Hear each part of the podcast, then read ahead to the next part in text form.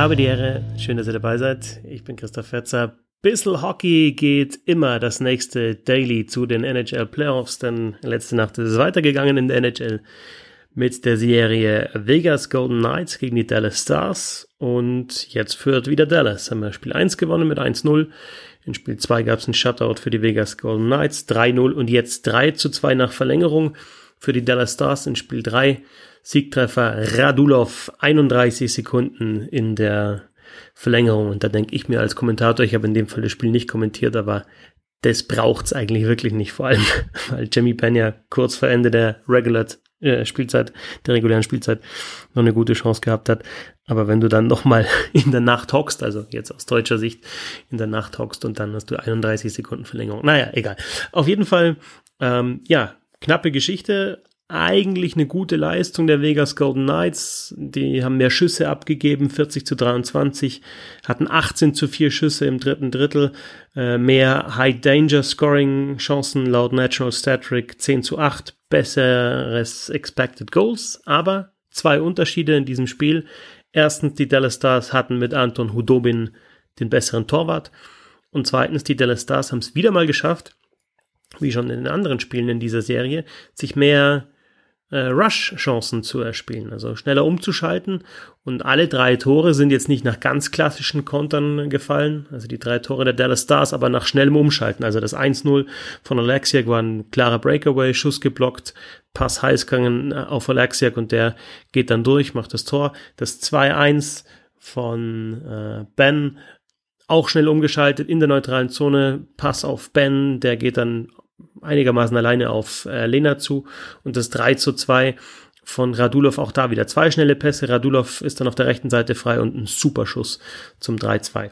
Also die Vegas Golden Knights ähm, können ja zwar das Spiel dominieren, sich mehr Chancen erspielen, aber schaffen es nicht, dieses Umschaltspiel der Dallas Stars in den Griff zu bekommen. Das ist der große Unterschied in der Serie. Wenn die Dallas Stars eben das schaffen, weiterhin so schnell umzuschalten, dann haben sie auch eine Chance, als aus meiner Sicht Außenseiter diese Serie zu gewinnen. Also ich habe schon gesagt, ähm, 1-0 durch Alexiak, wieder ein Verteidigertor, mittlerweile 49 äh, Verteidiger-Scorer-Punkte von den Dallas Stars und äh, total verrückt. Bei dem Tor waren tatsächlich Heiskanen und, und Lexiak, die beiden Verteidiger, die beiden Spieler, die am weitesten vorne waren. Der Pass von Heiskanen, so ja, kurz nach der blauen Linie auf Lexiak und der geht dann durch.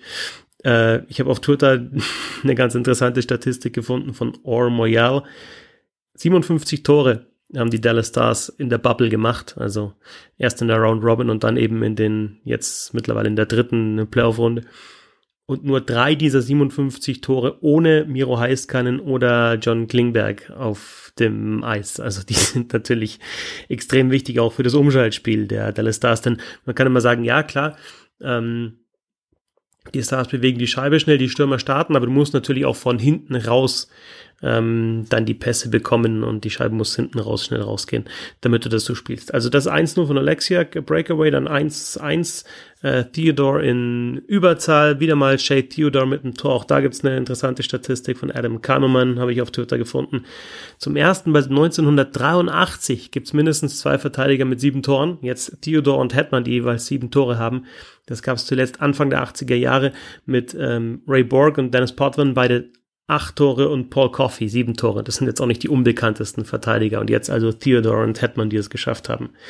Ähm, 2-1, Jamie Benn nach ja, einer guten Arbeit von Radulov in der neutralen Zone, der da ja halt einfach einen Körper gut reinstellt und dann kommt der Pass von Sagan auf Ben. Erstmal Sagan zuletzt sechs Spiele ohne Scorerpunkt, jetzt jetzt mit diesem Primary Assist auf ähm, Jamie Benn. Und dann sieht natürlich Robin Lenner bei dem Schuss nicht gut aus, weil Ben ihn ja zwischen den Beinen durchspielt von Lena, obwohl der eigentlich im, Five, äh, im, im Butterfly ist.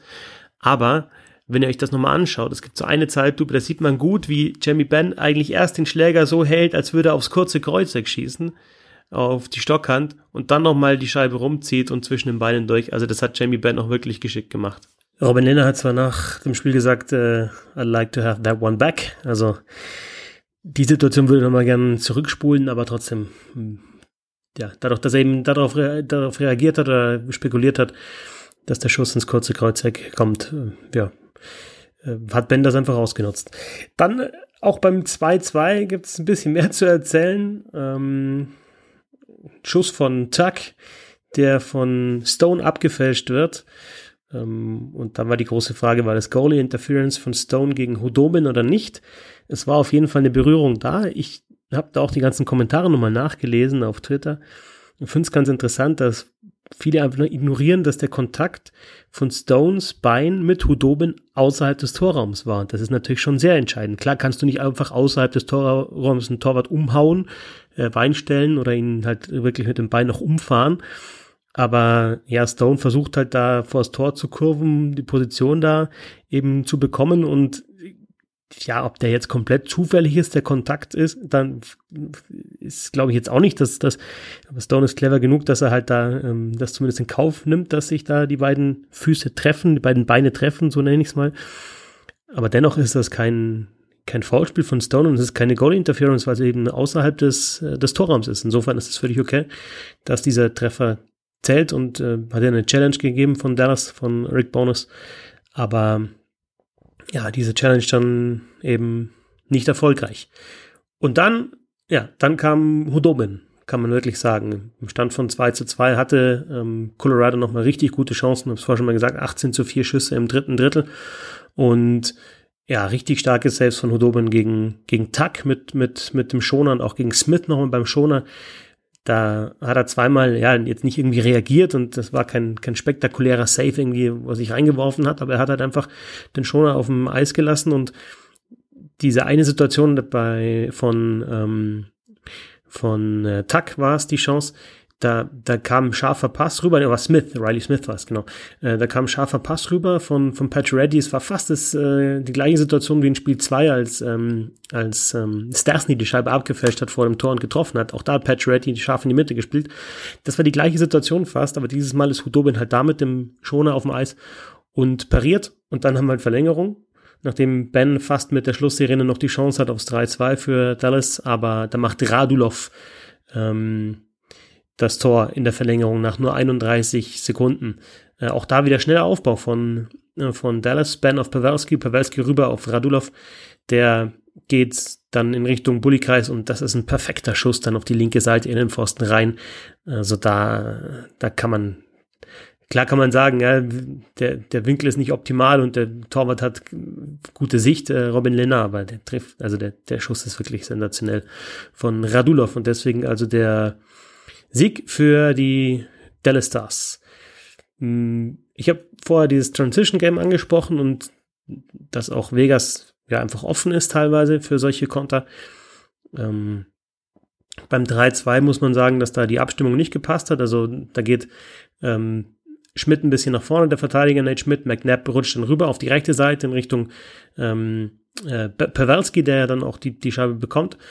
Und dann ist aber auf der anderen Seite Radulov völlig frei. Jetzt kann man sagen, ja, keine gute Abstimmung zwischen den Verteidigern. Ist aber auch ganz interessant, was äh, der Golden Knights Trainer Peter Burr dazu sagt, ähm, weil er eben diese aggressive Spielweise seiner Verteidiger einfordert. Also er will, dass sie mit nach vorne gehen, dass sie Druck ausüben.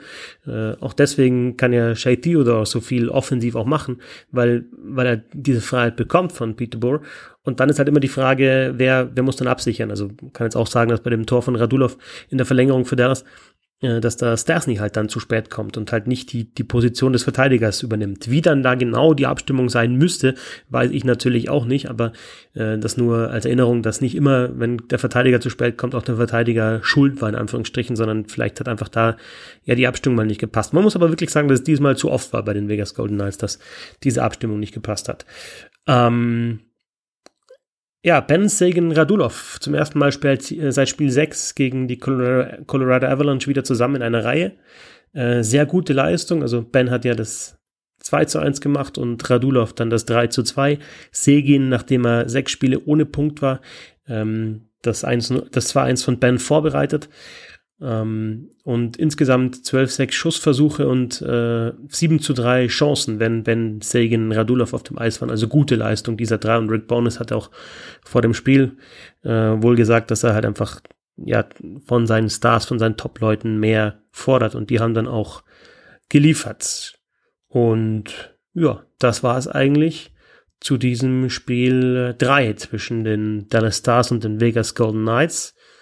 Dallas führt mit 2 zu 1 in der Serie. Bevor wir in den Osten rüberschauen, ganz kurz, Selkie Trophy geht an Sean Couturier, nicht an Patrice Bergeron, der ja zum fünften Mal und damit gewinnen hätte können und damit einen Rekord aufstellen hätte können. Und auch nicht an Ryan Riley, der ja letztes Jahr gewonnen hat, die Selkie Trophy, sondern bei der zweiten Nominierung zum ersten Mal an Sean Couturier von den Philadelphia Flyers. Und dann schauen wir ähm, auf die Serie im Osten. Da kann ich schon ankündigen, dass ich in der Nacht jetzt auf Samstag am Mikrofon von The Zone sein werde, zusammen mit Moritz Müller. Das Spiel der Islanders gegen die Lightning kommentieren werde. Es steht 2-0 in der Serie für die Tampa Bay Lightning. Erstes Spiel ja sehr, sehr deutlich, 8 zu 2 Sieg. Zweites Spiel knapp, 2-1 Sieg für die Tampa Bay Lightning. Ähm, kurz vor Schluss der Siegtreffer, 8,8 Sekunden Verschluss durch Nikita Kucherov. Ja, und die Islanders brauchen natürlich jetzt den ersten Sieg. Könnte gut sein, dass die Lightning stark dezimiert sind in der Offensive, spielen ja eh schon ohne Steven Stamkos. Dann ist äh, Alex Killorn für den Check von gegen Brock Nelson in Spiel 2 gesperrt, was auch völlig okay ist, finde ich. Ein Boarding, ähm, Brock Nelson mit dem Gesicht in die Bande reingefahren. Und Braden Point musste runter in Spiel 2 und es ist nicht klar, ob er fit ist für Spiel 3. Also drei Stürmer könnten den Lightning fehlen. Mal schauen, ob sie das kompensieren können und mal schauen, ob die Islanders ja sich nochmal verbessern können, weil sie das äh, zwischen Spiel 1 und Spiel 2 auf jeden Fall getan haben. Spiel 2, ja, erstens besser umgeschaltet selber und zweitens, ähm, ja, die, die Offensive der Tampa Bay Lightning auf jeden Fall besser in den Griff bekommen. Also, um 2 Uhr geht's los auf der Zone Islanders gegen Lightning. Und ja, dann von mir noch der Hinweis, dass ihr bisschen Hockey natürlich folgen könnt auf Twitter, auf Instagram, auf Facebook und dass ihr das Projekt auch unterstützen könnt auf Steady, www.steady.de slash Hockey. Danke fürs Zuhören, bis zum nächsten Mal.